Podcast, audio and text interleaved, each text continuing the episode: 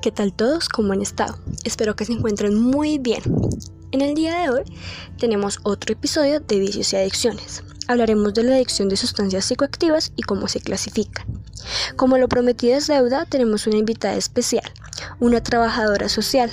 Ella tuvo la oportunidad de trabajar en una fundación llamada Hombres de Valor, en el que nos contará ciertas experiencias que tuvo a lo largo de este viaje. Bueno, primero quiero contarles que este es un tema en el cual muchos se ven sumergidos. Es la adicción más común que tienen las personas y es al de las sustancias psicoactivas, claro está. Estas tienen varias clasificaciones. Una de ellas son si son legales o son ilegales. Dentro de estas existen las legales, como son el alcohol, una droga psicoactiva que afecta al sistema nervioso. Otro es la nicotina, una sustancia psicoactiva que se extraen de las hojas del tabaco. Existen otros que me parecieron interesantes de mencionar, como lo son los fármacos o los medicamentos. Estos son los medicamentos que nosotros solemos usar para quitar algún dolor o aliviarlo. Bueno, por otro lado están las sustancias psicoactivas ilegales y dentro de ellas están el cannabis, que es una planta de las que se extraen de la marihuana, la cocaína, una sustancia obtenida de las hojas de la coca y que es ilegal tanto consumirla como cultivarla y venderla. La MDMA sinceramente no la conocía. Es una sustancia que se conoce como el éxtasis. Es una droga ilegal por las graves consecuencias que tiene su uso. Las anfetaminas, la heroína y el popper.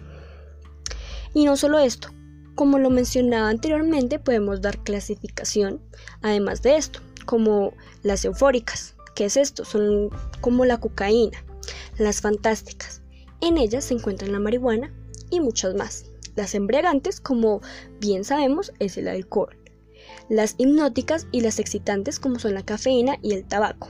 Bueno, considero que a pesar de ser legal o no, puede traer varias consecuencias. Tal vez nosotros no la vemos eh, en el momento en el que la estamos haciendo, sino muchas veces en la mayoría las vemos más adelante. Pero bueno, a continuación eh, tenemos aquí a la invitada especial. Ella es Elsa Ortiz. Bueno, Elsa, cuéntenos, ¿cómo ha sido esa experiencia en trabajar en la Fundación Hombres de Valor y cuál es tu punto de vista? ¿Por qué crees que estas personas se ven sumergidas a mm, normalizar su vida con este tipo de adicción? Hola, buenas tardes, Sara. Eh, como tú decías, llevo trabajando alrededor de unos 10 años desarrollando mi, mi función como trabajadora social y tuve la oportunidad de trabajar en la Fundación Hombres de Valor en el 2016, una experiencia enriquecedora. Allí conocí bastantes muchachos, alrededor de 60 muchachos que estaban luchando contra su adicción al consumo de sustancias psicoactivas.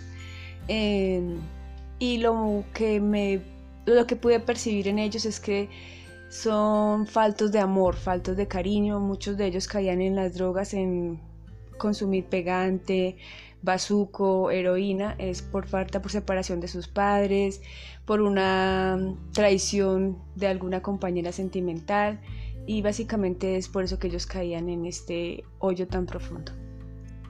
Bueno, te quiero hacer una pregunta. ¿Tú eh, qué aportarías? ¿Qué solución aportarías para que la gente no entre en este tipo de adicción o que salga de este tipo de adicción?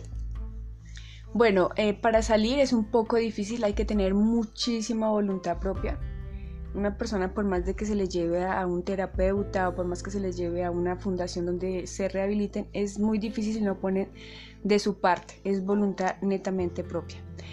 Y para que los, jóvenes hoy en día no caigan en adicciones, como se dice, la familia es el pilar fundamental de la sociedad. Hay que enseñar a los hijos con buenos valores desde el principio, desde su niñez, enseñarlos pues a, a respetar, a amarse en ellos mismos y darles 100% cariño. De esa manera se afianzan los lazos de amor y unión en la familia y seguramente no van a buscar cosas que no deben consumir, así los amigos eh, que tengan a su alrededor sean personas tóxicas.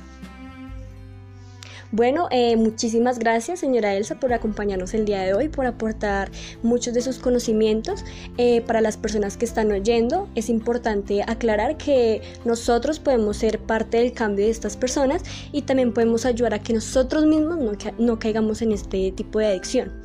Entonces esperamos tenerla en una próxima oportunidad en, la que podremos hablar de diferentes tipos de adicciones, de vicios y que nos puedas eh, contar otra experiencia.